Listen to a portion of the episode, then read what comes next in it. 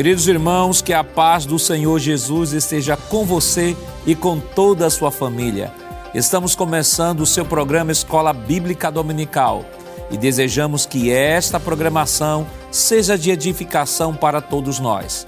Obrigado por sua audiência, você que nos assiste através do canal 14 em Recife e repetidoras em todo o estado de Pernambuco via satélite. E pelo nosso canal no YouTube, Rede Brasil Oficial. Compartilhe os nossos links nas suas redes sociais, divulgue para que mais pessoas possam ser alcançadas por esta programação. Hoje veremos a quarta lição do trimestre com o tema Quando se vai a glória de Deus.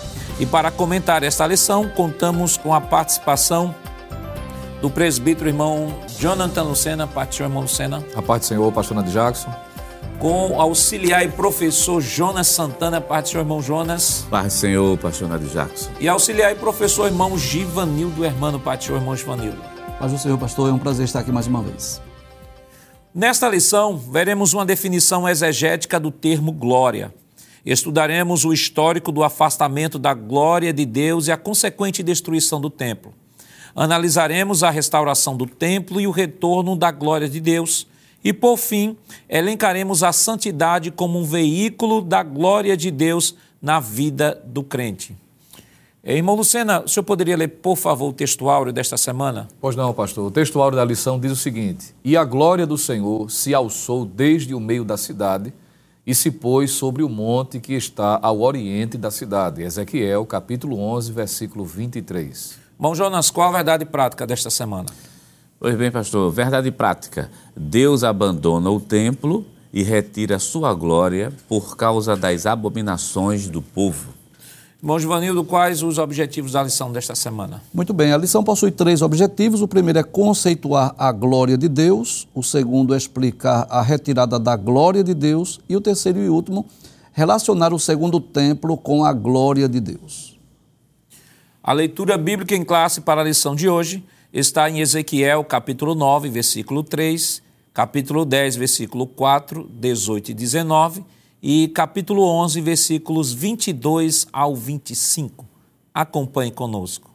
E a glória do Deus de Israel se levantou do querubim sobre o qual estava até a entrada da casa, e clamou ao homem vestido de linho, que tinha o tinteiro de escrivão à sua cinta.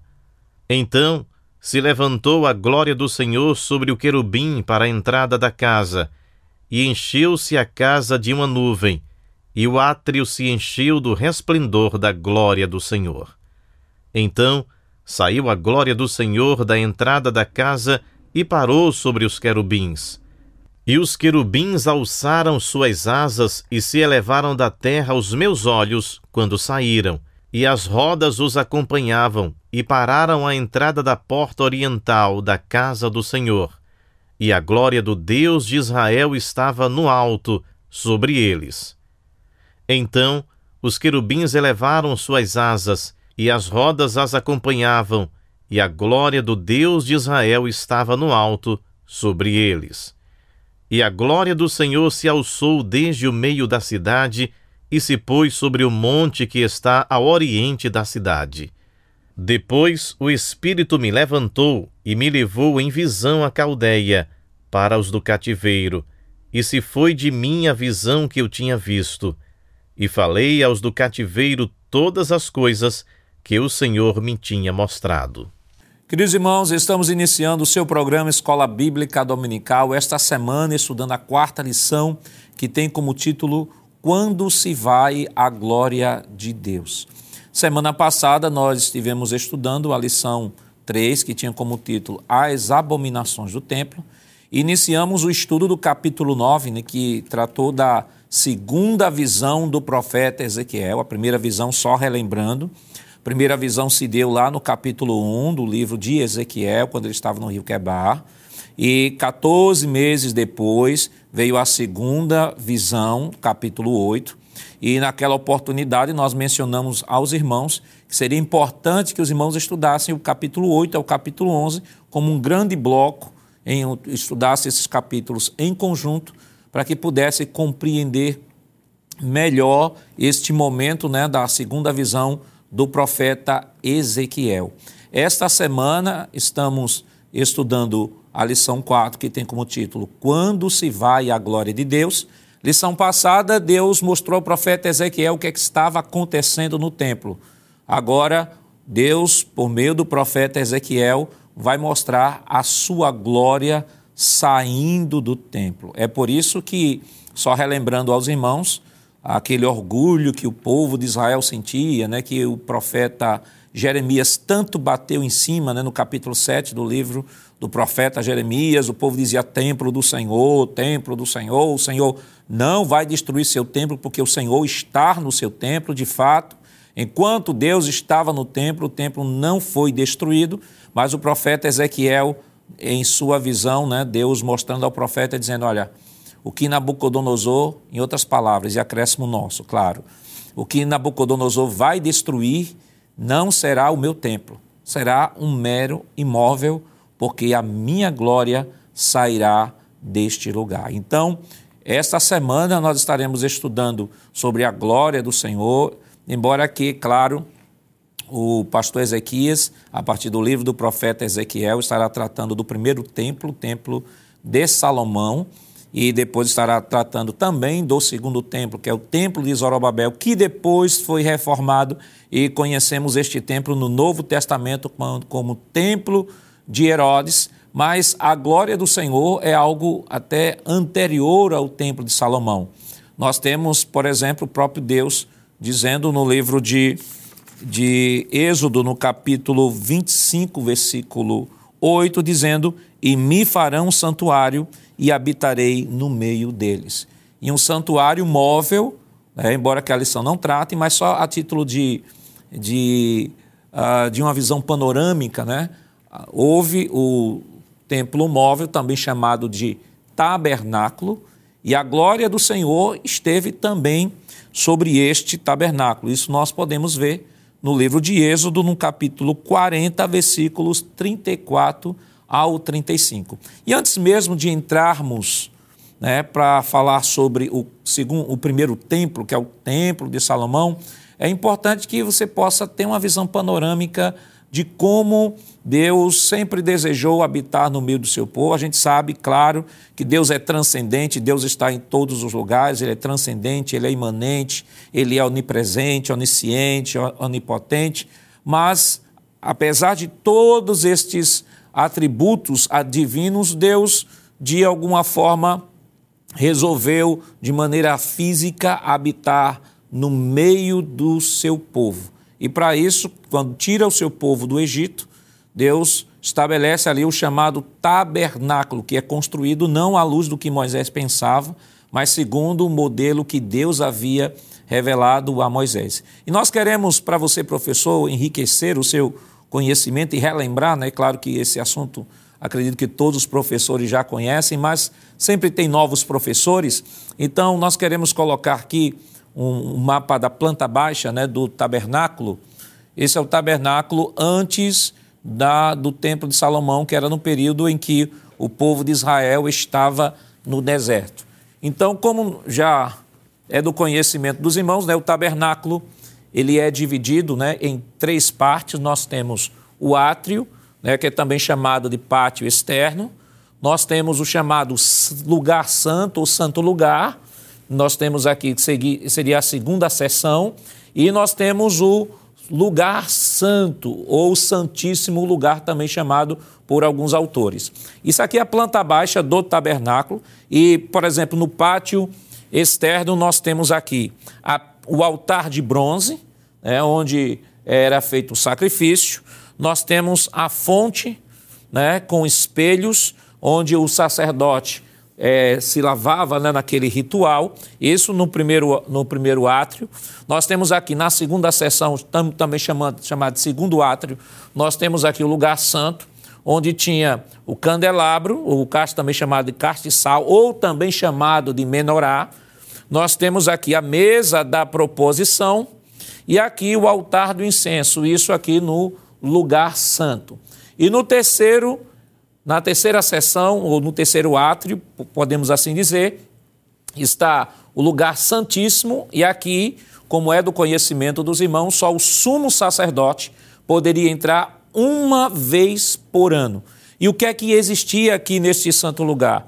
Um santíssimo lugar. Nós temos a Arca da Aliança, e aqui dentro da Arca da Aliança nós tínhamos as pedras da lei, nós temos um pouquinho do maná que Deus mandou no deserto e a vara de Arão que floresceu. Além dos dois querubins que nós estaremos vendo daqui a pouco, os dois querubins na mesa da, da, da propiciação e a representação da glória de Deus. E aqui o sumo sacerdote entrava e oferecia sacrifícios por ele e por todo o povo uma vez por ano. Mas, irmão Givanildo, vamos trazer esta. Nós trouxemos aqui a planta baixa, vamos trazer isso aqui em um vídeo assim panorâmico e o senhor vai, por gentileza, fazer a descrição, por favor? Pois não, pastor. Primeiro a gente vai ver essa imagem belíssima aí, uma espécie de uma imagem aérea do que era o tabernáculo, né? É claro que na época não era possível ter essa visão que nós estamos tendo, estamos tendo por conta da tecnologia. E aí estava o tabernáculo no deserto. É bom lembrar isso que quando a coluna de nuvem parava, os levitas montavam esse tabernáculo. E aí, durante o período que o povo de Israel estivesse é, parado, não estivesse caminhando, eles usavam esse tabernáculo como lugar de culto, como lugar de adoração. Deus, em sua eterna sabedoria, sabia que o povo iria passar 40 anos peregrinando no deserto e precisava de um lugar de culto, um lugar de adoração. Aí está o altar dos holocaustos, onde os sacerdotes ofereciam os holocaustos diariamente, não é? onde os animais eram sacrificados. A pia de bronze, onde os sacerdotes se lavavam antes de entrar na tenda, antes de entrar na, no lugar santo. Então, eles lavavam-se aí. Passava esse primeiro véu, esses querubins. Por que esses querubins aí? Porque representava a presença de Deus, já que Deus habita no meio dos querubins.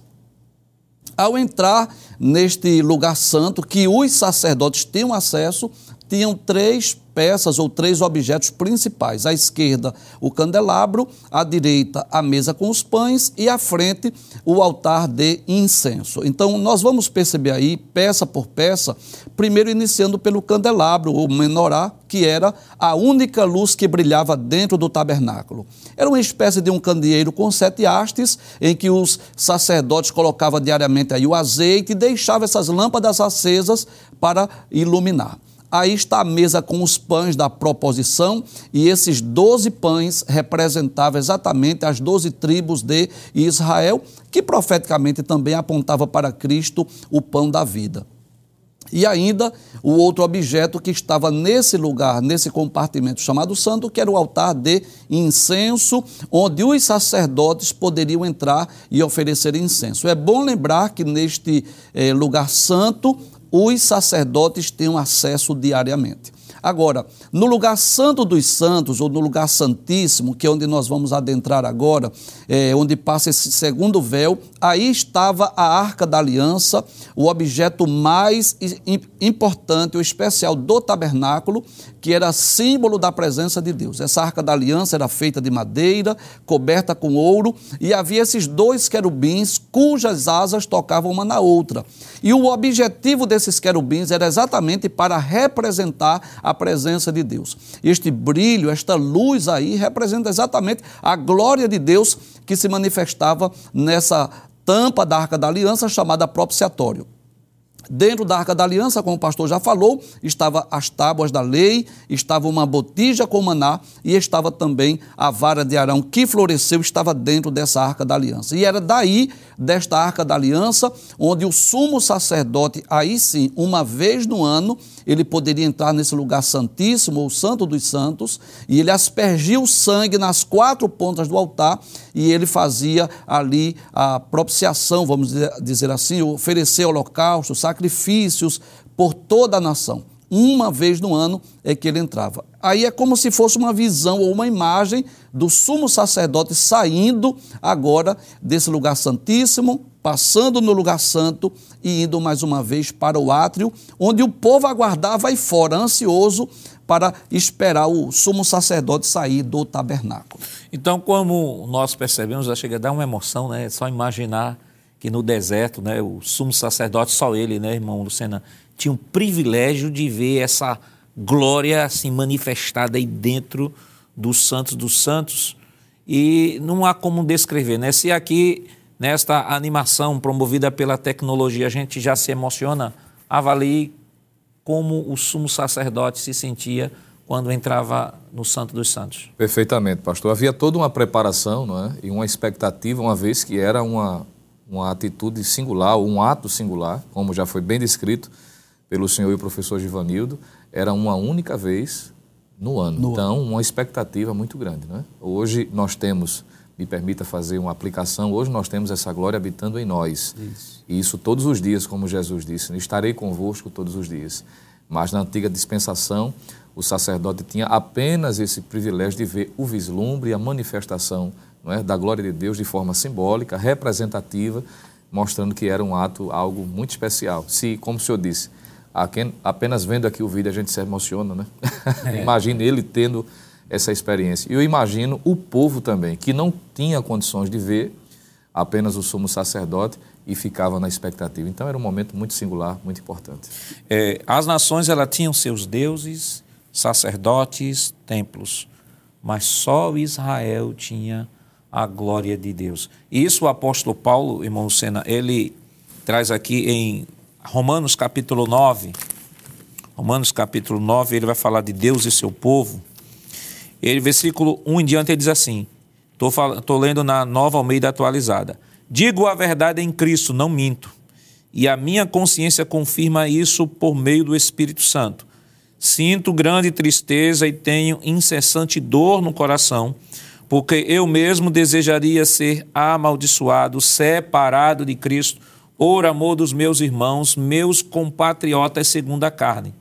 Aí ele vai falar sobre o povo de Israel. Ele diz: Veja os privilégios que Paulo descreve que o povo de Israel tinha ao ser escolhido como povo de Deus. Todas as nações, como eu disse aqui, tinha seus deuses, seus sacerdotes, seus templos, mas Israel se diferenciava das demais nações. Vejam por quê.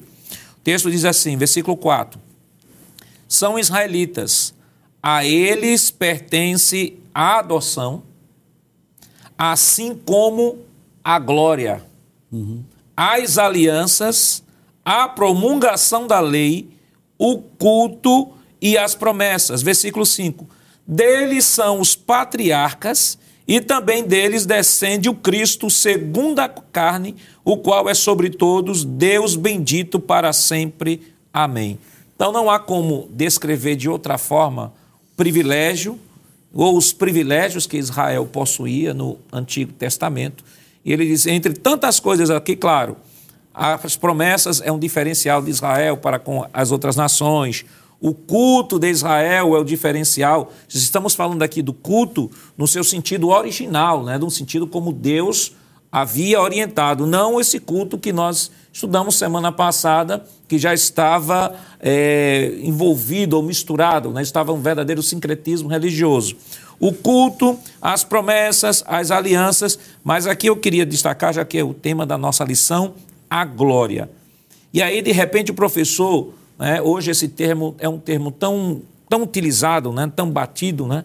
É, o pessoal fala da glória, e a glória, e a glória vem, e a glória vai. Muitas pessoas têm vulgarizado isso. esse termo, por não conhecer a importância do que isso representou para Israel, do que isso representa para o crente, muitas pessoas falam dessa glória até de uma forma vulgar, não é? muitas vezes até um, um culto é, dito pentecostal por alguns, mas que não tem do verdadeiro pentecostalismo, e as pessoas dizem que a glória de Deus está ali, a glória de Deus está presente, quando estão, na verdade, vulgarizando o que vem a ser algo tão sublime, tão especial que é a, a, glória de Deus ou a manifestação da presença. E é justamente Deus. com essa preocupação que nós chamamos a atenção do professor.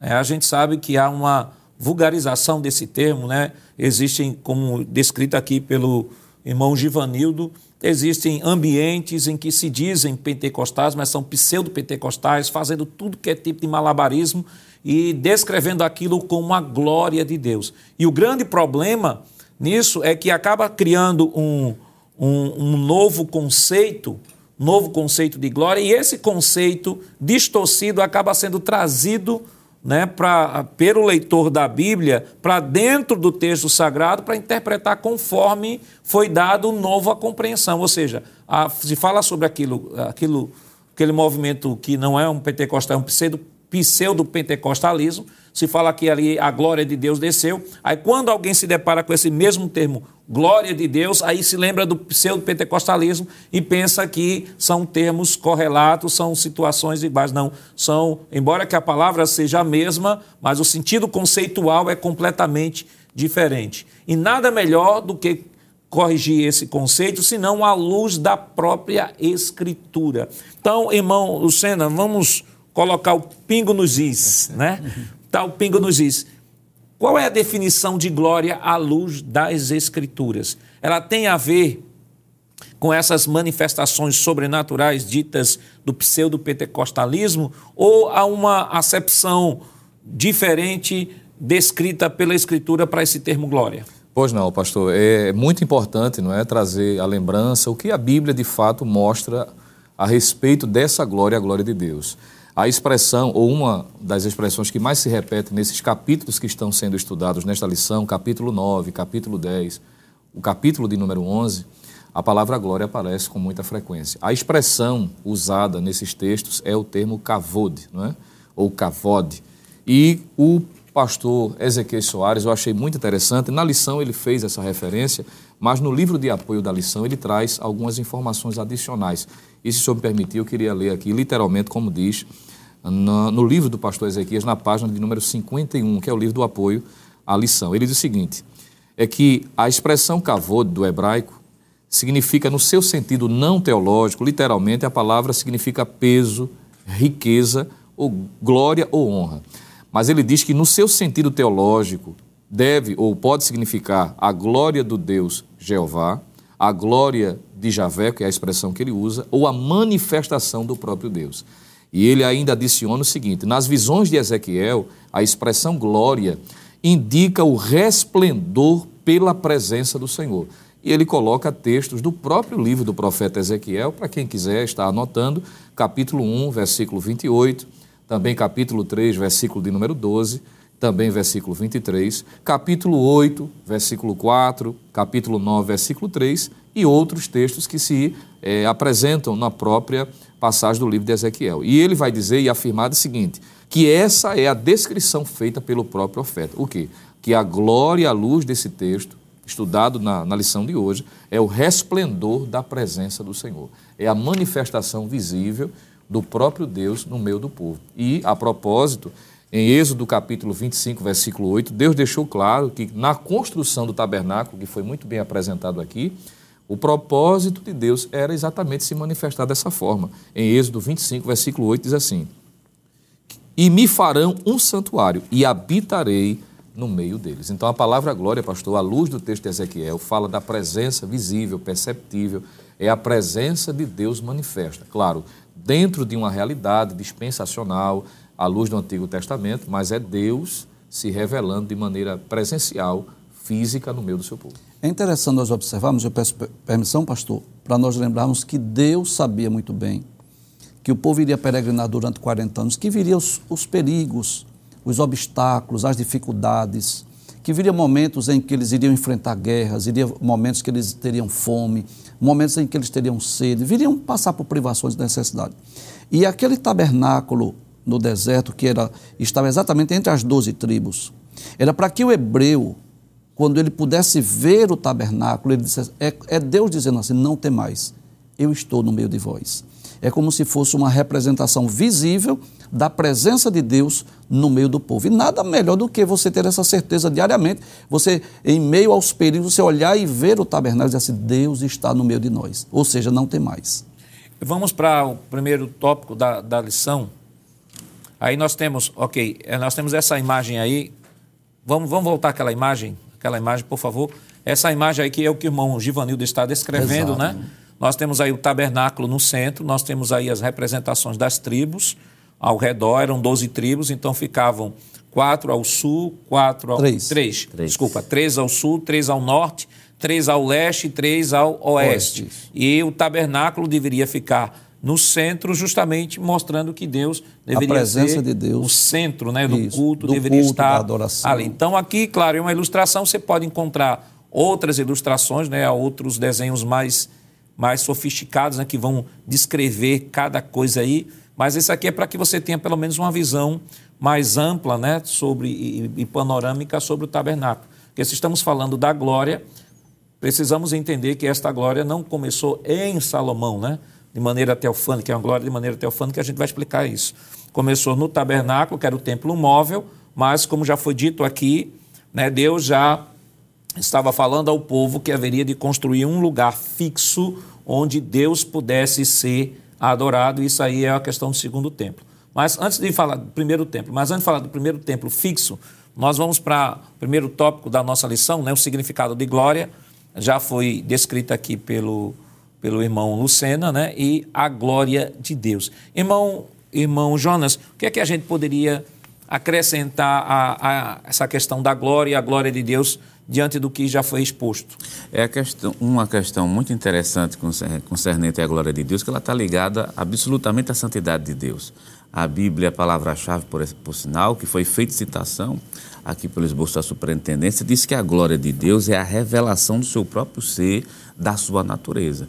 Então, significa que glória está ligado também à santidade. Isso significa que quando o povo de Israel, fazendo referência ao livro de Ezequiel especificamente, quando as abominações foram tomando conta do templo e essas abominações não foram corrigidas, logo Deus não pode permanecer junto, a sua santidade não suporta justamente conviver com o pecado. Então o que é que acontece? Quando a glória vai embora, significa que a santidade já não existia mais naquele local. É isso que a gente tem que deixar bem claro para o professor. Outra coisa referente à glória de Deus, que é o tópico 2, o tópico 1 um e o item 2 da lição, que ele diz que essa glória se manifestou lá no tabernáculo, Êxodo capítulo 40, versículo número 35, mas também se manifestou na inauguração do templo de Salomão. Um texto bem conhecido é o 2 Crônicas, capítulo 5, versículo 13 e 14, de maneira que os sacerdotes não puderam nem ficar em pé com a manifestação da glória de Deus. Uma forma teofânica, visível, por isso que é traduzido como peso, né? traduzido como peso, como majestade, como riqueza, porque o povo não suportou essa presença de Deus ali no templo. E é interessante que essa, essa glória, essa era como se fosse uma aprovação do projeto, né? É. Então a glória de Deus quando se manifesta no tabernáculo, a glória de Deus quando se manifesta no templo, era Deus aprovando tanto a construção do tabernáculo quanto a construção do templo. Quando o povo de Israel, judeu, começa a praticar abominações, automaticamente a glória se vai. E aí por isso que, é, que chamamos a atenção né, do professor com relação a essa terminologia glória.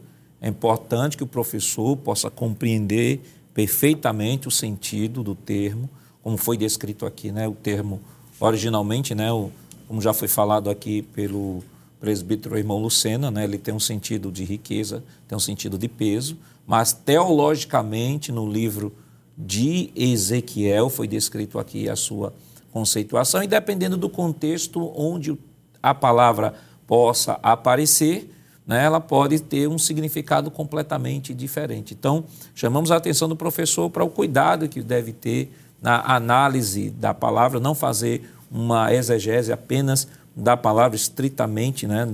dizer assim, olha, essa palavra significa isso, então em todos os lugares que aparecer na Bíblia, ela vai significar isso. Né? Isso, já pela própria conversa que tivemos aqui sobre o termo glória e glória de Deus, já fica claro que esse termo ele pode ter diversas acepções, mas na acepção que nós estamos estudando aqui, está falando da manifestação do seu resplendor, da sua majestade, da sua, da sua santidade. Falamos da glória, da presença da glória, Deus prometendo a glória, a glória chegando e Deus manifestando a glória. Mas essa glória haveria de sair. Mas por que essa glória sairia? Isso é claro, nós estaremos comentando depois do nosso rápido intervalo. Voltamos já.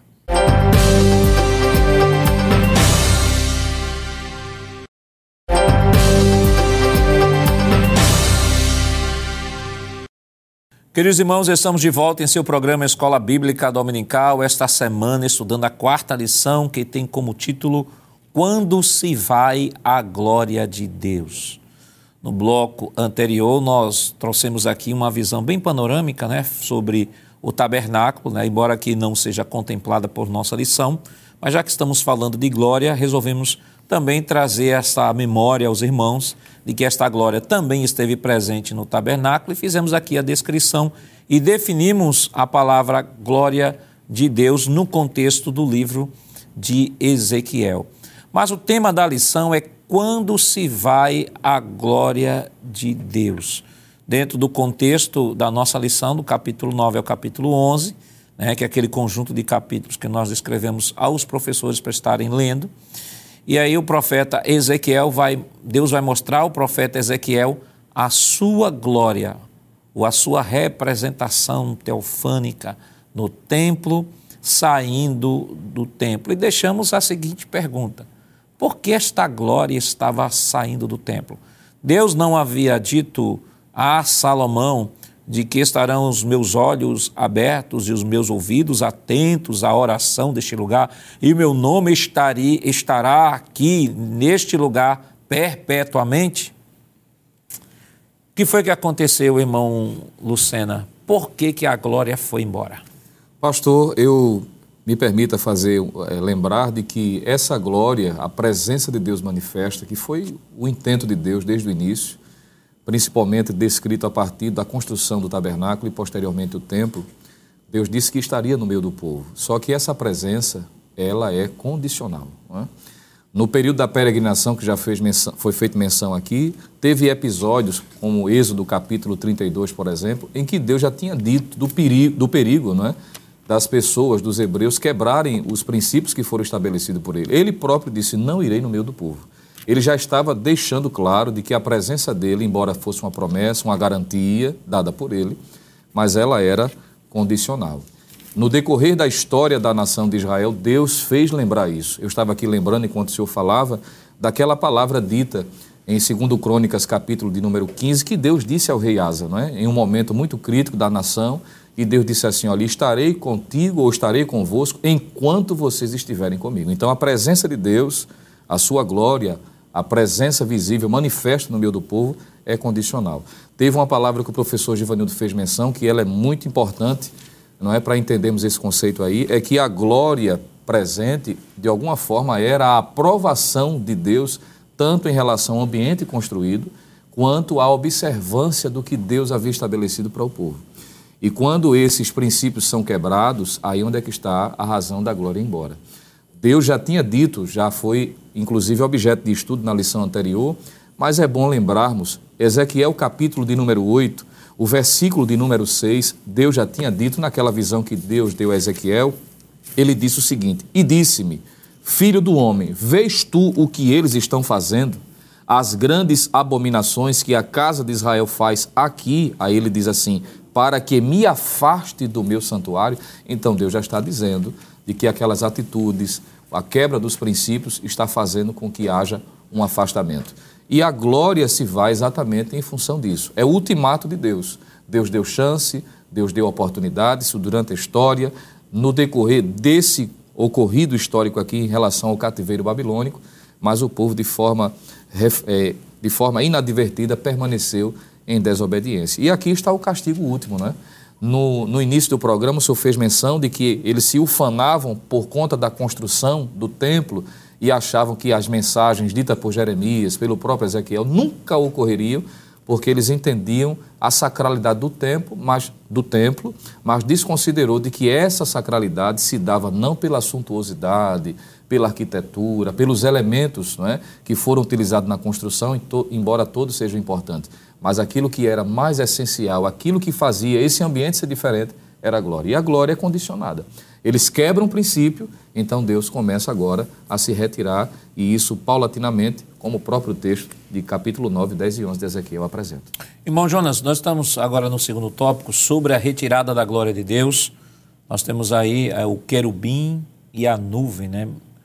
Capítulo 9, 3 e versículos 10 e 4 e a retirada da presença de Deus, 10 e 18. O que é que a gente pode comentar? É, sobre a questão da retirada da glória de Deus, capítulo de número 7, capítulo número 8, por exemplo, de Ezequiel, são os versículos, pra, os, melhor, os capítulos-chave para a gente entender do porquê essa glória realmente está saindo.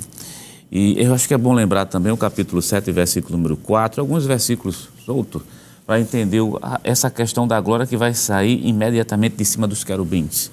O capítulo 7, versículo 4 de Ezequiel diz assim: vou fazer só menção de alguns trechos. As tuas abominações estão no meio de ti, que é o primeiro ponto. Cap capítulo 7, versículo 19, né? É, a confiança na prata e a confiança no ouro, um dos motivos. O capítulo 7, o versículo 23 diz assim: é, Faz uma cadeia porque a terra está cheia de crimes de sangue, quer dizer, violência. O versículo 24 ainda diz, no meio do versículo, né? Farei cessar a arrogância dos valentes. Quer dizer, veja o que nós temos: as abominações, que são crescentes dentro do templo. Vamos ter aqui no versículo número 18 a confiança na prata e a confiança no ouro. No versículo 23, a questão dos crimes que são, estão acontecendo ali naquela terra. E o versículo número 24, que fala da arrogância. Tudo isso. Além disso, vem no capítulo 8, com todas as sortes de abominações. Verás abominação maior do que essa. É sempre assim esse refrão, né? Nós temos capítulo 8, como já foi citado, capítulo 8, versículo 3, capítulo 8, versículo número 6. Verás maiores abominações do que essa. E existe um versículo que é o capítulo 5 de Ezequiel e o versículo 6, que diz que Israel cometeu mais impiedade do que todas as nações que estavam ao redor delas. É curioso, porque você tem ao lado várias nações que adoram suas divindades. Israel tem a lei do Senhor, adora um Deus verdadeiro, tem um privilégio que nenhuma nação tem, que é a glória de Deus, e eles começam, conseguem fazer pecados maiores do que as nações que estão em volta dele. O versículo 6 do capítulo 5 é: Ela, porém, mudou sua impiedade, os meus juízos, mais do que as nações, e os meus estatutos, mais do que as terras que estão justamente ao redor. O que é que acontece com essa, essa crescente abominação no templo? Aí a glória de Deus agora, esse é um motivo, começa a ser retirada. Aí vem justamente esse ponto, está lá no capítulo 9, versículo 3, capítulo 10, versículo 4, a questão do querubim, que por sinal o próprio pastor é, é, Ezequiel Soares, ele trabalha com a seguinte definição, diz, existem autores que dizem que esses querubins faz referência aos querubins do carro-trono, mas há autores que dizem que faz referência aos querubins que estão na arca. Aí ele vai defender que pelo menos é a sequência correta do texto, né? Quer dizer, a glória sai de cima dos querubins que estão sobre a arca, aquela arca que foi vista, lá está lá os querubins em cima do próprio ciatório, a ideia de cobertura. Ele sai justamente dali, do, vai para o pátio, para do pátio justamente ir para o monte. Quer dizer, a sequência, a retirada é de maneira paulatina.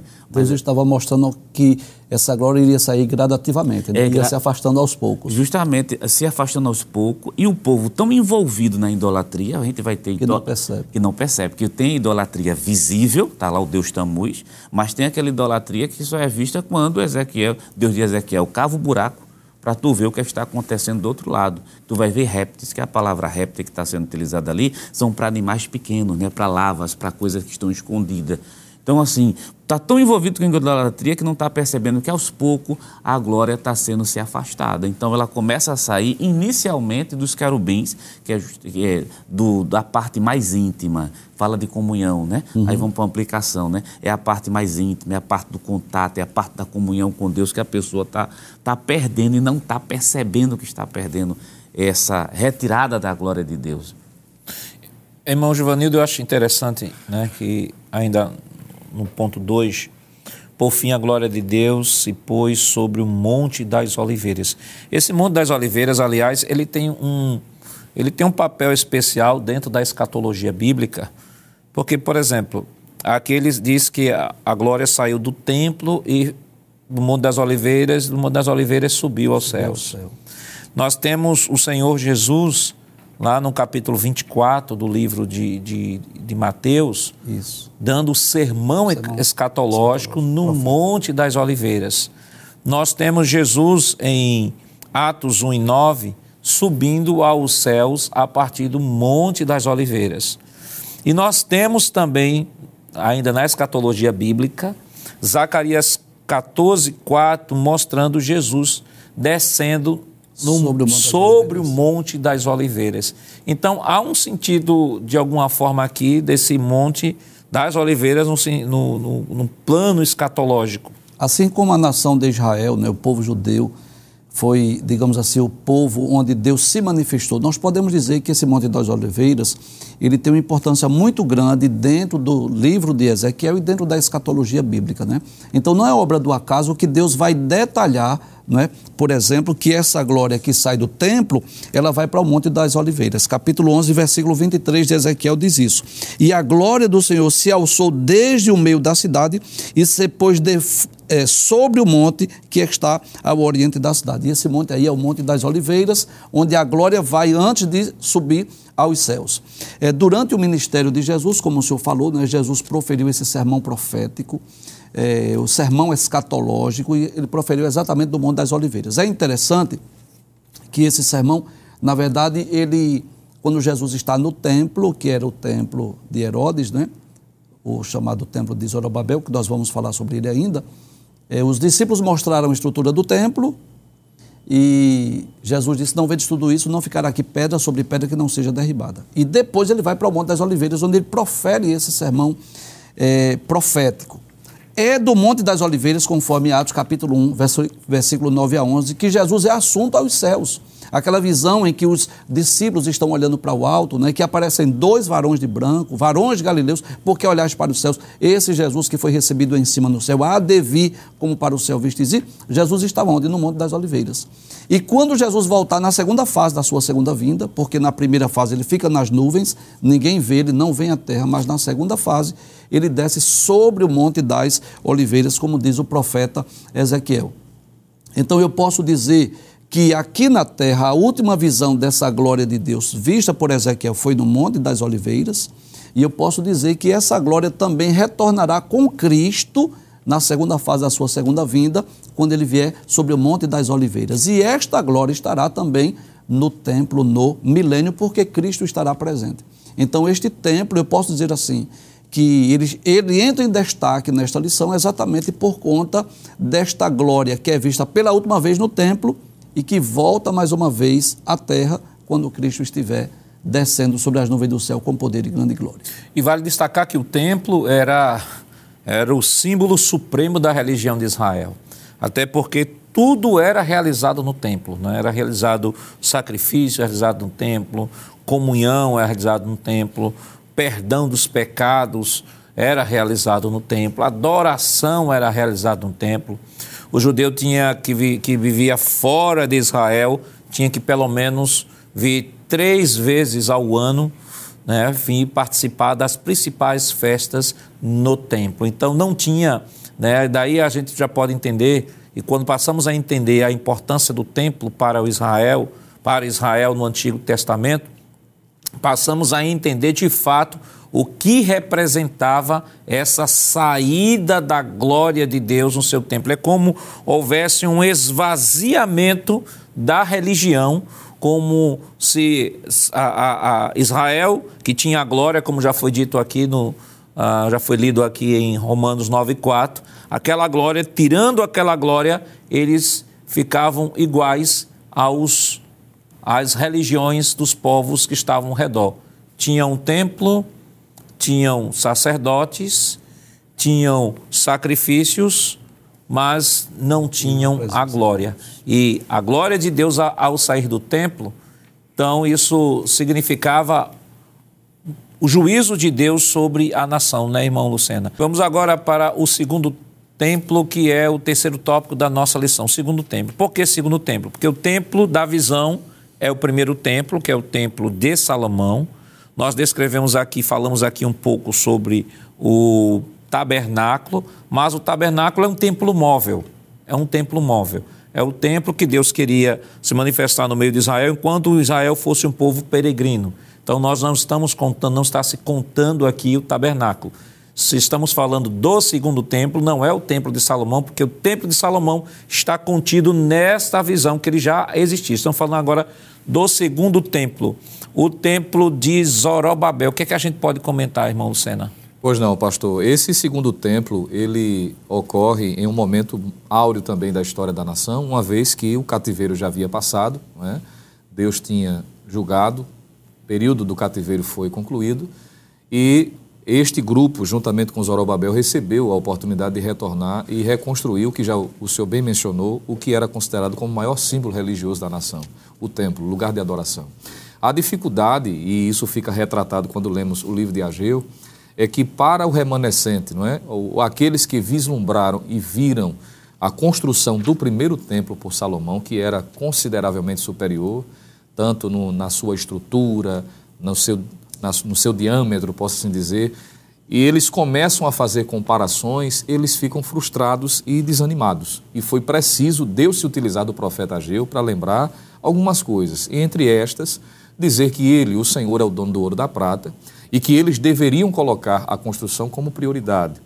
Muitos estavam a, a fim de questões pessoais, negligenciando quanto à casa do Senhor e dando prioridade às suas próprias coisas pessoais. E Deus traz uma palavra de advertência. E dentro desta palavra, Deus dá uma palavra de ânimo, dizendo que, embora o templo que está sendo reconstruído nesse período não se compare ao templo anterior, mas, como já falamos, o que é essencial e o que fez diferença no tabernáculo, porque se fôssemos também comparar o tabernáculo, a construção é, feita por, por Salomão, também não tinha como se comparar quanto à beleza estética.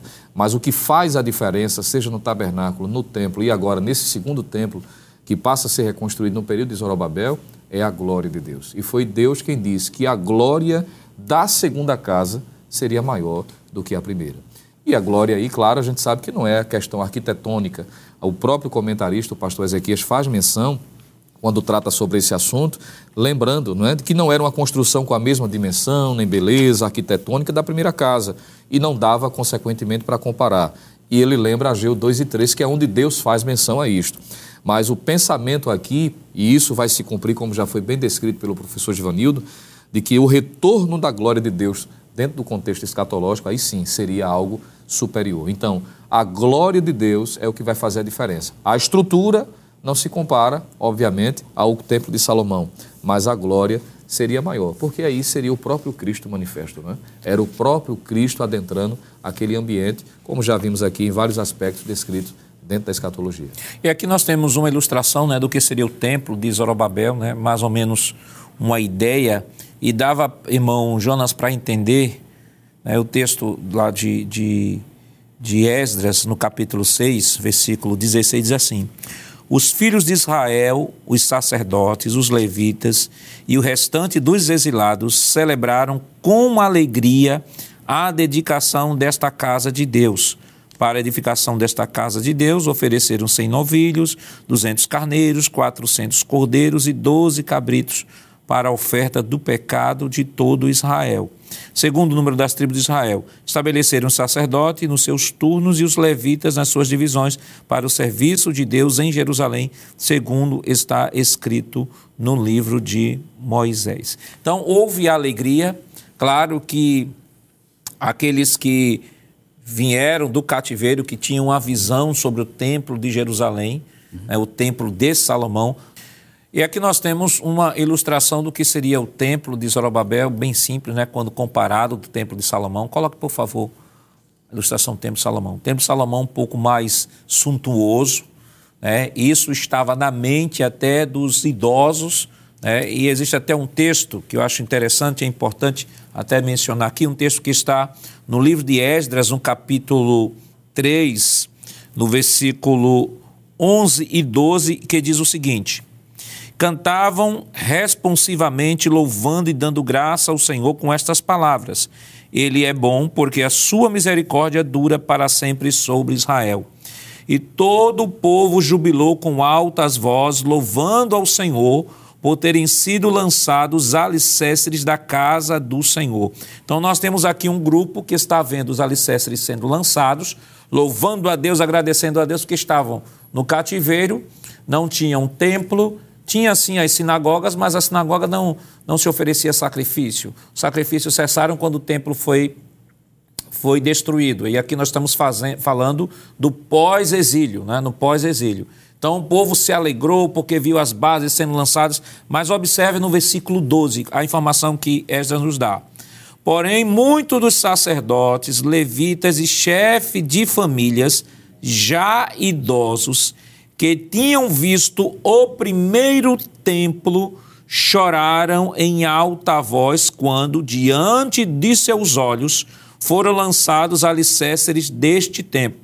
Muitos, no entanto, levantavam as vozes com grito de alegria. Versículo 13 e assim não se podiam distinguir as vozes de alegria das vozes de choro do povo, pois o povo gritava tão alto que as vozes se ouviam de longe. Então nós temos aqui dois grupos, né? O grupo que viu o primeiro templo e quando vê a ilustração, por gentileza, a ilustração do templo de Zorobabel, o templo de Zorobabel, então, olha e faz a comparação entre a suntuosidade do templo de Jerusalém com o templo de Zorobabel começa a dizer: meu Deus, o... é pequeno demais para o meu Deus. Para aqueles que nunca viram o templo de Salomão, lançar as bases do templo e ver o templo de Zorobabel sendo erguido era motivo, motivo de gozo. De de gozo. Então, veja, você pode, do mesmo ponto, você pode ter perspectivas diferentes. Né? Reações diferentes. É. Você tem uma bênção de Deus que pode ser vista como algo não tão abençoador uhum. e pode ser vista como algo de grande bênção para o povo. Então nós temos as duas perspectivas. Então no templo de Zorobabel, nós temos esse templo de Zorobabel, que é o templo do pós-cativeiro, né? o povo está retornando com Esdras, o povo todo vai, vai fazer o templo, né? o templo de Zorobabel, e esse templo vai passar por uma reforma. Né? E aí nós temos o templo de Herodes, por favor, a ilustração do Templo de Herodes. Vale destacar, irmão, irmão Givanildo, que esse Templo de Herodes, ele é, na verdade, uma, um templo reformado, que isso, seria o isso. segundo templo ainda, né? isso. né? não podemos chamá-lo de terceiro templo, né? porque o terceiro templo é o que ainda será construído. Então, o templo de Salomão foi destruído por Nabucodonosor, então, nos dias de Ciro, né, que ele autorizou Esas, né, Zorobabel, reconstruir o templo, de forma mais específica, Zorobabel, quando eles retornaram do cativeiro. Inclusive, é bom nós lembrarmos, eu gosto muito desse, desse texto, é, que quando Ciro torna-se né, o rei da Pérsia, capítulo 1, versículos 2 os versículos 1 a 3 de Esas é um texto maravilhoso, belíssimo. Ele diz assim: No primeiro ano de Ciro, rei da Pérsia, para que se cumprisse a palavra do Senhor por boca de Jeremias. Despertou o Senhor o espírito de Ciro, rei da Pérsia, o qual fez passar pregão por todo o seu reino, como também por escrito, dizendo: Assim diz Ciro, rei da Pérsia, o Senhor Deus dos céus me deu todos os reinos da terra, e ele me encarregou de lhe edificar uma casa em Jerusalém, que é em Judá. Quem há entre vós, de todo o seu povo, seja seu Deus com ele, e suba a Jerusalém, que é em Judá, e edifique a casa do Senhor, Deus de Israel. Ele é o Deus que habita em Jerusalém. Ou seja, Ciro tinha essa consciência que ele foi escolhido por Deus para fazer com que o templo em Jerusalém fosse reerguido. Então vai, Zorobabel lança os fundamentos, né? Zorobabel vai para reconstruir o templo, Esdras para restaurar o culto e Neemias depois para restaurar os muros de Jerusalém. Este é o segundo templo que, cerca de 15 anos antes de Cristo.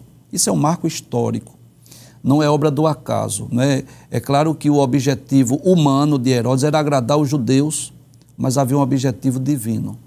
Deus queria que esse templo fosse restaurado porque a glória iria entrar mais uma vez e dessa feita através de Cristo. Né? Então, esse templo que foi restaurado por Herodes não pode ser chamado de terceiro templo, ainda é o segundo porque foi uma reforma. O terceiro templo ainda será reerguido no futuro. Então, de modo geral, nós falamos sobre o tabernáculo, que é o templo móvel, falamos sobre o primeiro templo, que é o templo de Salomão, que é contemplado na visão do profeta Ezequiel. Deus mostra a Ezequiel de que sua glória haveria de sair do templo de Salomão, como de fato aconteceu na destruição do templo.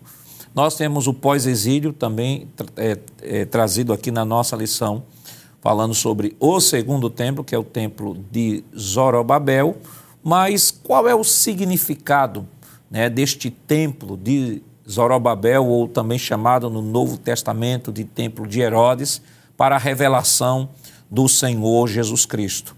Nós não vimos no templo de Zorobabel, como o que foi dito pelo profeta Ageu, de que a glória da segunda casa será maior que a da primeira. Nós vimos a glória de Deus no tabernáculo. Nós vimos e mencionamos a glória de Deus no templo de Salomão, segundo o livro das Crônicas, capítulo 7, versículos 1 e 2. Mas no templo de Zorobabel, a Bíblia não menciona nenhuma glória, nenhuma representação teofânica, não mostra nem a inauguração deste templo. Mas como podemos entender esta mensagem de Ageu? Não saia daí, nós estaremos comentando isso depois do nosso rápido intervalo. Voltamos já.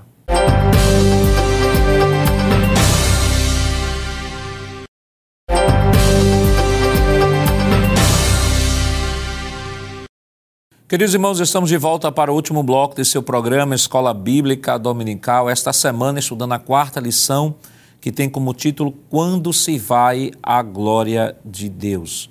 E deixamos uma pergunta para este bloco, né? Que no bloco anterior nós mencionamos sobre o tabernáculo, sobre o primeiro templo e sobre o segundo templo, que é o templo de Zorobabel.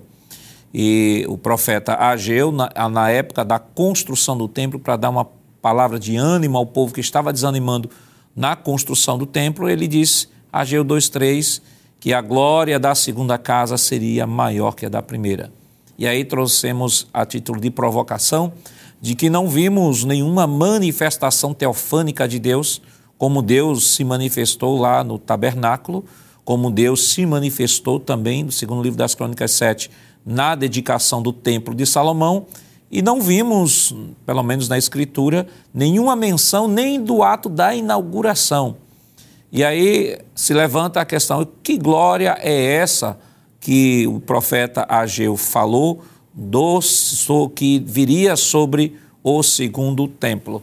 Então, irmão Lucena, nós temos aí a presença do Filho de Deus. Ainda no terceiro tópico, né, sobre o segundo templo, o que é que a gente pode comentar sobre esse tópico? Pois não, pastor. É, foi muito importante essa, essa informação que o senhor lembrou para que não haja nenhum desentendimento. Alguém diga assim, mas como é que pode? Deus disse que a, segunda, a glória da segunda casa seria maior, mas não se viu em momento nenhum a glória se revelar, lembrando as palavras do professor Givanildo, que eu achei muito pertinente, como símbolo da aprovação ou como sinal da aprovação divina.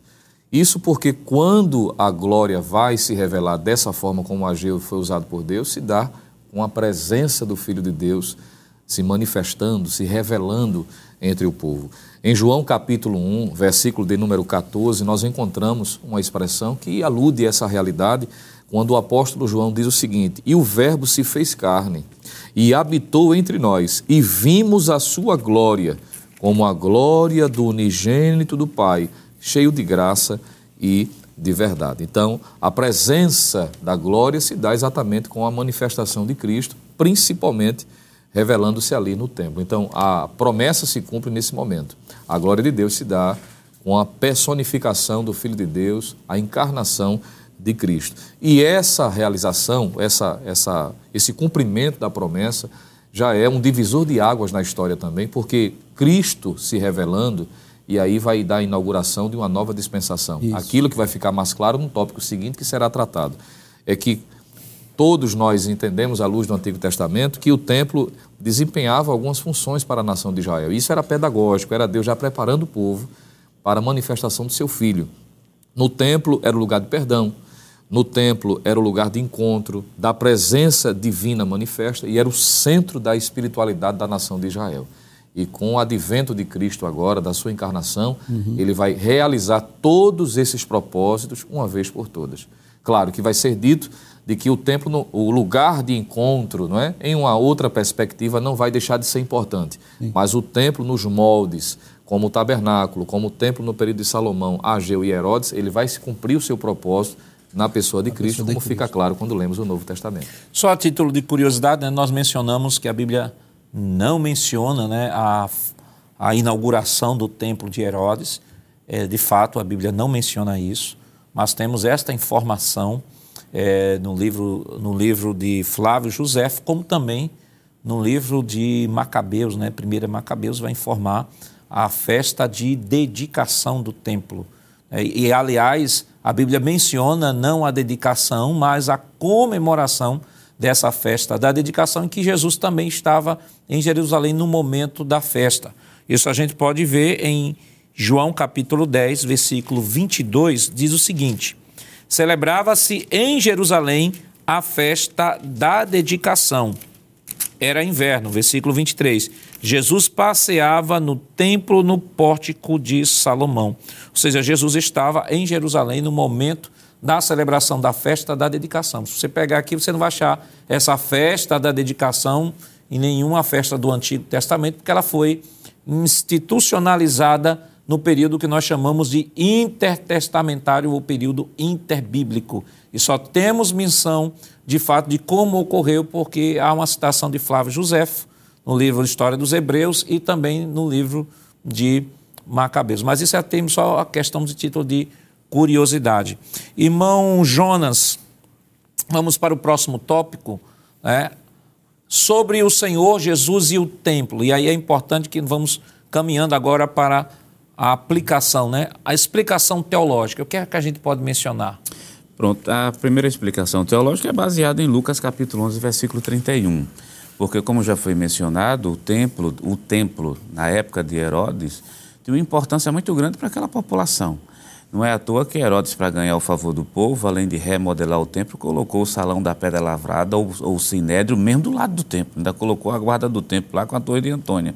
Então aquilo era um, um, era chamava a atenção de todo mundo. Era à toa que os discípulos, no capítulo 24 de Mateus, diz de maneira muito clara: Senhor, vê do templo, quer dizer, vê a construção magnífica tem aqui. Aí a resposta de Jesus, a gente vai encontrar: eis aqui quem está maior, quem é maior do que o templo de Salomão. Quer dizer, vai na contramão daquilo que se passa, daquilo que os judeus diziam. Mateus capítulo 12, versículo 6 diz assim: está aqui quem é maior do que o templo de Salomão. Aí a gente já tem a explicação teológica. Quer dizer, a glória de Deus se manifestou, como diz capítulo 1, versículo 4 de João, vimos a sua glória, Hebreus capítulo 1, versículo 3, Jesus expressa a imagem da sua glória, justamente essa glória que chega agora nesse templo, através da pessoa bendita de nosso Senhor e Salvador Jesus Cristo. Então, aqui a gente tem a primeira explicação teológica. E a segunda explicação teológica, que é aquilo que se fazia no templo, agora, como já foi mencionado pelo presbítero, se faz e se realiza a partir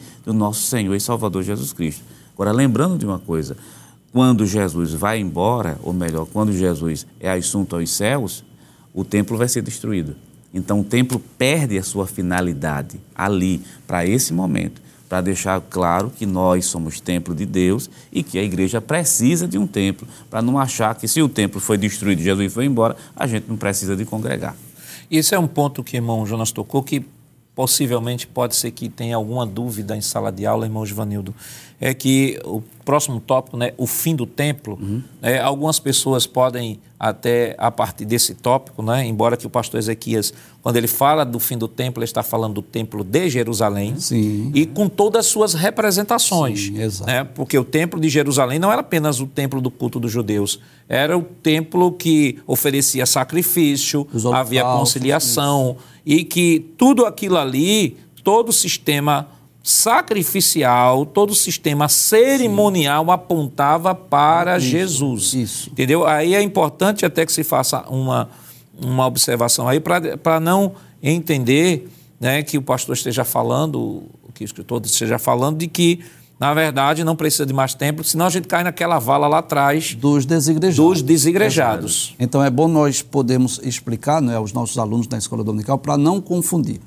O final do templo era nesse sentido, porque quando Cristo veio, né, deu a sua vida por nós, inclusive a Bíblia deixa bem claro, Mateus capítulo 27, versículo 51, que o véu do templo rasgou-se, né, de alto a baixo, ou seja, dando início a uma nova dispensação, que hoje nós não precisamos mais do templo como aquele lugar de oferecer holocaustos, oferecer sacrifícios, que esse é o grande anelo dos judeus.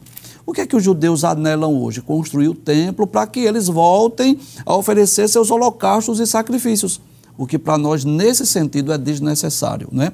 Então, vamos evitar os extremos. Não vamos cometer o erro dos judeus de querer o templo para voltar a oferecer holocaustos, mas não vamos cometer o erro dos desigrejados. dizer que o templo não seja importante. O templo hoje é um lugar de culto, de adoração. Agora, de, detalhes, lembrando que a glória de Deus está dentro de nós, não é verdade? Isso. Aquela glória de Deus que estava no templo em Jerusalém, essa glória agora está dentro de nós. Hoje há-se a importância de um lugar de culto, de um lugar de adoração, onde os crentes se reúnem para cultuar a Deus. Então, o fim do templo aqui é nesse sentido de oferecer holocaustos, de oferecer sacrifícios, porque Cristo agora habita dentro de cada um de nós. E nós nos reunimos, né, no templo, numa congregação, para oferecermos a Deus o nosso culto racional, não é para juntos aprendermos a palavra de Deus, para desenvolvermos os nossos dons, os nossos talentos, para contribuirmos com nossas ofertas, enfim. Então há uma importância assim do templo como lugar de culto, mas não no sentido de um lugar de ofertas, de, de, de sacrifícios de animais, porque Cristo já morreu por nós e realizou o sacrifício único e perfeito. Até porque a doutrina da igreja precisa ser reforçada, né? Relembrada na abordagem, né? porque até os crentes do primeiro século, né? os apóstolos, já foi dito aqui, estudamos na lição passada, de que havia a necessidade deles congregarem, né? o escritor aos Hebreus vai reforçar isso e dizer: não, não deixe de congregar como alguns estão fazendo, não estejam juntos, estejamos juntos.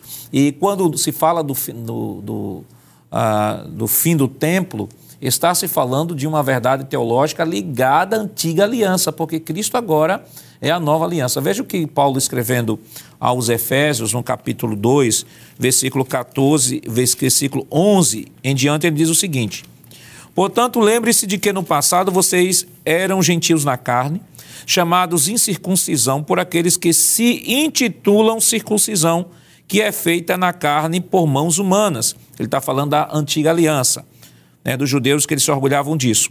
Naquele tempo vocês estavam sem Cristo separados da comunidade de Israel e estranhos às alianças da promessa, não tendo esperança e sem Deus no mundo. Ele está descrevendo aqui a nossa condição enquanto gentil. Eu acho que os irmãos se lembram que no início do programa nós citamos aqui é, Romanos capítulo 9, versículo 4, onde foi descrito os diversos privilégios de Israel e para ele estava o culto, as promessas. É isso que Paulo está dizendo. Né? Paulo está dizendo: vocês não tinham direito a nada disso porque foi dado a eles. Mas continuando aqui o texto, ele diz o seguinte: Mas agora, em Cristo Jesus, vocês que antes estavam longe, foram aproximados pelo sangue de Cristo, porque Ele é a nossa paz. De dois povos ele fez um só na sua carne, está falando do sacrifício de Cristo na cruz, derrubou a parede de separação que estava no meio né? Vale destacar de que essa parede era um murozinho que havia né, no pátio externo, né, de um metro e meio mais ou menos, segundo dizem os historiadores, e que tinha uma plaquinha dizendo que qualquer gentil que ultrapassasse aquela parede, ele seria executado, porque o templo era dos judeus. Aí Paulo faz menção disso aqui e chama esta paredezinha de inimizade. Aí ele diz: Jesus veio e o que é que ele fez? ele derrubou a parede de separação que estava no meio, a inimizade. Cristo aboliu a lei dos mandamentos na forma de ordenança para que dos dois criasse em si mesmo uma nova humanidade, fazendo a paz e reconciliasse ambos em um só corpo com Deus por meio da cruz, destruindo a inimizade por meio dela. Então, irmão Lucena, quando nós falamos sobre esse, esse o fim do templo, nós estamos descrevendo, de fato, não só o templo em si, que Jesus deixou claro que ia ser derribado, uhum. mas finalizando completamente a antiga aliança para a introdução de uma nova aliança que agora é representada pelo Senhor Jesus Cristo no seu sacrifício, inaugurada lá na cruz do Calvário. Perfeitamente. E quando a gente lembra, por exemplo, de que o templo tinha a ideia do lugar do perdão, do encontro com Deus, em que havia a manifestação divina e o centro da espiritualidade, Jesus, durante o ministério dele, já deixou claro de que por meio dele tudo isso teria o seu cumprimento. Por exemplo, foi dito naquela conversa entre ele e a mulher samaritana, por exemplo, que ela perguntou: olha, dizem que é em Gerizim e outros em Jerusalém. Onde é que se deve adorar? Ele disse: olha, chegou o tempo que os verdadeiros adoradores adorarão o Pai em espírito e em verdade. Uhum. Ele está dizendo que a centralidade da adoração não é mais o templo em Jerusalém.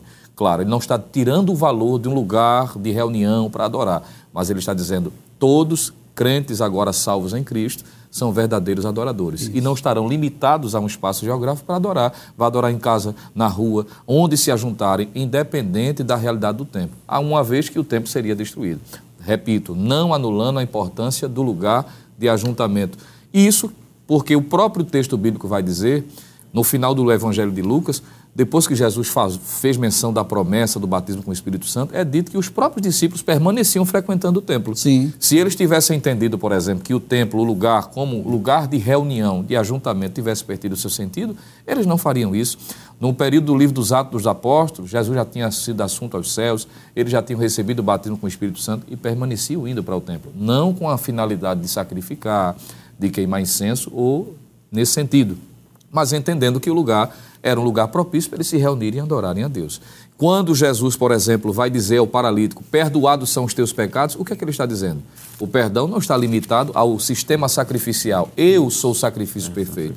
O perdão parte de mim, porque tudo aquilo que era apresentado no santuário era a representação do próprio Cristo. Então, esses detalhes, quando a gente vai harmonizando com as afirmações que foram ditas pelo professor Jonas, Lucas 11, 31, hum. Mateus 12, 6 e o próprio Marcos 2, 5 que eu acabei de citar, aponta para essa realidade. O templo cumpriu a sua finalidade. Quanto ao templo de Salomão, veja que é dito o templo, não é um templo, é o templo específico, elaborado, criado, que já foi bem descrito aqui. E agora em Cristo, claro, existe um lugar de ajuntamento, mas não com o propósito que se tinha do sacrifício mostrando que em Cristo a dispensação ela é diferenciada e o sistema sacrificial com seus elementos foram cumpridos nele. E vale, vale, vale lembrar, né, melhor dizendo, vale lembrar de que, por exemplo, reforçando aqui que o, que o irmão Lucena trouxe, né, que os cristãos eles se reuniam no templo. Agora vale destacar o seguinte, aí você pode até perguntar, mas pastor, como é que eles se reuniam no templo se os cristãos não tinham templo? Né? Há uma tradução, que é a NVI, é, ela traduz de maneira de maneira bem cirúrgica, né? Que ela diz assim: e perseveravam unanimemente no pátio do templo. Ou seja, era justamente aquele pátio que nós descrevemos ali, que era pátio gentil. Ou seja, a necessidade de congregar era tão grande que diz: a gente não pode entrar no templo, porque o templo é dos judeus, porque tem sacrifício. Jesus é o nosso sacrifício. A gente não vai lá dentro, a gente fica aqui no pátio mas nós ficamos, nós vamos adorar, e por isso que os irmãos adoravam nas casas, né, ao redor da sinagoga. Depois Paulo vai lá na casa de Tirano, né, segundo diz certo historiador cristão, de que a casa de Tirano era um local que ele havia locado para se reunir com os cristãos. Então, irmão Jonas, há duas verdades que precisam ser colocadas aqui e que uma não anula a outra. Uhum. Primeiro lugar, a importância do templo para os cristãos. Sim. Sim. Templo para nós não é o lugar, não tem a mesma finalidade que o templo era para os judeus, de oferecer sacrifícios. Na verdade, o nosso sacrifício são sacrifícios de louvor. Uhum. Né? Paulo deixa claro que rogo-vos, pois irmãos, que apresenteis os vossos corpos como sacrifícios vivos, santos e agradável a Deus, que é o vosso culto racional. Uhum. Ou seja, toda aquela representação que estava ali nas leis cerimoniais, a sua principiologia ela se volta para a nossa adoração a Deus dentro do culto. Então, na, no, no, templo. Então, a importância do templo. É importante que o professor foque a importância do templo para nós cristãos. Precisamos estar no templo, nos reunir no templo, adorar a Deus no templo, que o templo é o símbolo da da graça de Deus, é o símbolo da misericórdia de Deus, mostra um Deus que está disposto a se comunicar com o ser humano, Deus que está disposto a estabelecer aliança, a se reconciliar, a reconciliar o homem consigo. Então, há toda essa simbologia. Uma outra coisa, uma outra verdade que precisa ser posta, irmão Jonas, que também não anula essa, porque tem gente que anula uma em detrimento da outra, é que nós somos também templos do Espírito Santo. Uhum. E aí é preciso que se aborde também de que assim como a glória, a glória teofânica saiu do templo de Jerusalém, a glória de Deus, ou a presença de Deus também pode sair da nossa vida, tão somente entristeçamos o, o Espírito Santo. Então são duas verdades focar na importância do templo para a congregação, e aí lembrar aquela aula que nós tivemos lá sobre desigrejados e focar também na importância de nós, enquanto servos de Deus, templo do Espírito Santo, vivemos uma vida de santidade, vivemos uma vida buscando o Senhor, de santificação, que isso é relevante para a nossa vida cristã. O, a questão todinha é não ir para os extremos, né? A questão todinha, porque se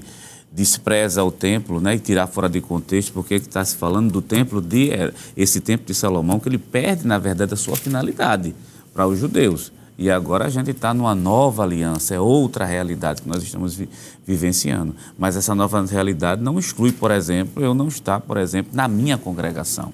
Quer dizer, uma coisa que bem evidente, tanto no templo de Salomão como também hoje, é a palavra relacionamento, porque templo envolve relacionamento.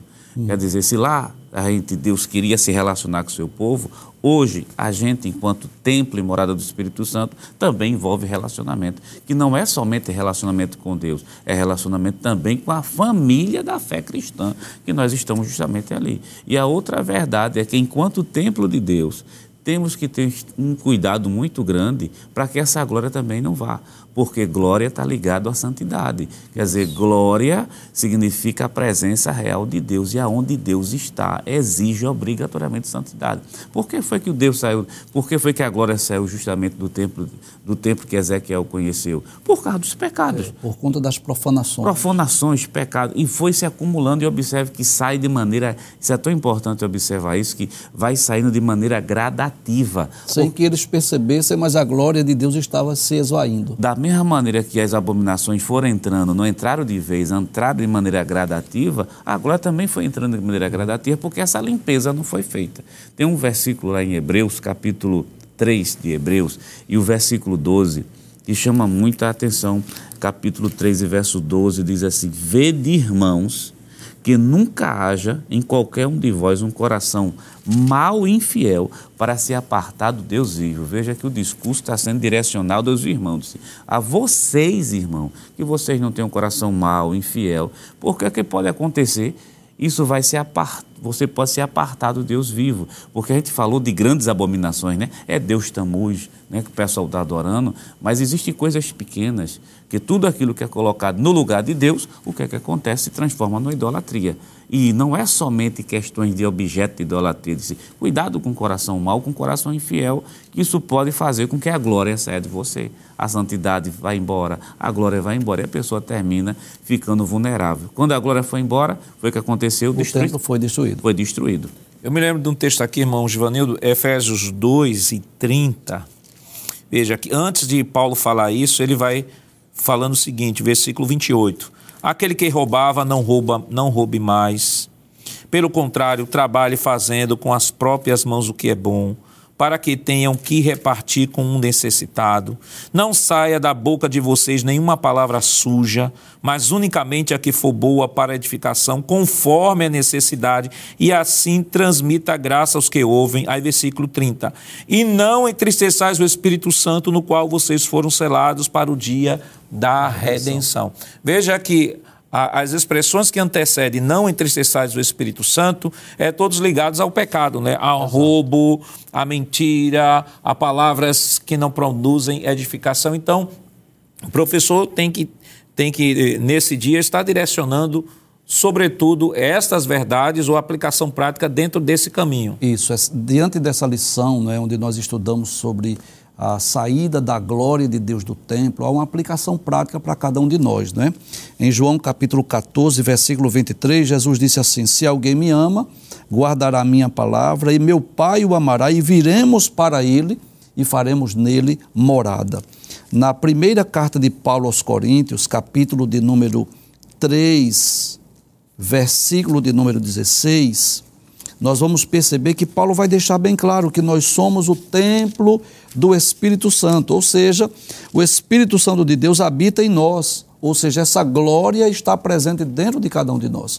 Mas é nossa responsabilidade manter essa glória. Paulo adverte aqui, não é? Os crentes em Éfeso, capítulo 4, sobre a responsabilidade pessoal. E nós precisamos dizer isso aos alunos na escola dominical a responsabilidade nossa de vivermos uma vida de obediência, de santidade, para que essa glória de Deus permaneça dentro de cada um de nós. Bom, Luciano, nosso tempo já foi embora, mas que conselho o senhor pode dar ao professor que vai abordar essa lição? Pastor, eu diria da necessidade, claro, de mostrar a importância do templo quanto ao período desde o tabernáculo, do Templo de Salomão e todos os outros que surgiram, não é? tanto a reconstrução como a reforma, mas, sobretudo, mostrar que o que é mais essencial é o que estava dentro, não é? que era a presença de Deus, que aponta hoje, claro, para a presença do Senhor nesse templo que é o nosso corpo. Bom, Jonas? Dizer ao professor da escola dominical que é, cuidado com as coisas né, que vão se acumulando na vida espiritual de uma pessoa que não seja boa. Isso pode causar o que aconteceu com o templo lá de Salomão ser realmente destruído. Infelizmente, há coisas que vão se acumulando e a gente precisa, através da palavra de Deus, fazer essa limpeza interna, através do conhecimento da palavra. Bom, Givanildo. A aplicação prática, não deixe acontecer com você o que aconteceu com o templo em Israel. Não deixe a glória de Deus ir embora. Há um texto em Romanos, capítulo 6, que é importante que você possa abordar, você pode ler em casa, Romanos capítulo 6 e ler também 1 Coríntios capítulo 10, que vai lhe dar mais ferramentas para aplicação prática desta lição. Romanos 6 e 10 diz o seguinte: Pois, quanto a ter morrido de uma vez para sempre, morreu para o pecado, mas quanto a viver, vive para Deus. Está falando de nós que nascemos de novo, que fomos inseridos no corpo de Cristo, que participamos do, do batismo nas águas, ele está falando dessa verdade. E continua, versículo 11: Assim também vocês considerem-se mortos para o pecado, mas vivos para Deus em Cristo Jesus. Portanto, não permitam que o pecado reine em seu corpo mortal, fazendo com que vocês obedeçam às suas paixões. Também não ofereçam os membros do corpo do pecado como instrumentos de injustiça, mas, como pessoas que passaram da morte para a vida, ofereçam a si mesmos a Deus e ofereçam os seus membros a Deus como instrumentos de justiça. Que Deus continue lhe abençoando em nome de Jesus. Queridos irmãos, depois de uma lição tão maravilhosa, vamos orar ao Senhor. Irmão Givanildo, o senhor poderia orar conosco? Oremos então. Bendito Deus, querido Pai, quero te louvar pelo privilégio, pela oportunidade de estarmos juntos comentando esta lição. Queremos te pedir, ó oh Pai, continua com as mãos estendidas, abençoando o teu povo, a tua igreja. Abençoa o pastor Ailton José Alves, a diretoria da igreja, toda a superintendência das escolas bíblicas dominicais, os dirigentes, as secretárias, as coordenações do departamento infantil, todos os professores e alunos que no, na ocasião da exposição desta lição, Pai, haja o crescimento espiritual, que possamos, ó Deus, fazer uma aplicação prática para a nossa vida e não venhamos jamais permitir que essa glória que saiu do templo saia das nossas vidas. Nos ajuda, Senhor, não só a entender esta lição, mas acima de tudo colocar em prática no nosso dia a dia. É o que nós te pedimos e agradecemos em nome de Jesus. Amém. Chegamos ao final deste programa. Hoje estudamos a quarta lição com o título Quando se vai a glória de Deus. Na próxima semana estudaremos a quinta lição com o tema Contra os falsos profetas. E esperamos contar com sua companhia. Lembrando que o programa Escola Bíblica Dominical vai ao ar na TV toda sexta às 21h30 e no sábado às 16 horas também está disponível no formato podcast no Spotify e em nosso canal no YouTube, Rede Brasil Oficial. Acesse o canal, se inscreva, ative o sininho e compartilhe nossa programação. Obrigado por sua audiência e até o próximo programa. Que a graça do nosso Senhor Jesus Cristo, o amor de Deus, nosso Pai, a comunhão do seu Santo Espírito estejam com todos hoje para todos sempre. Amém.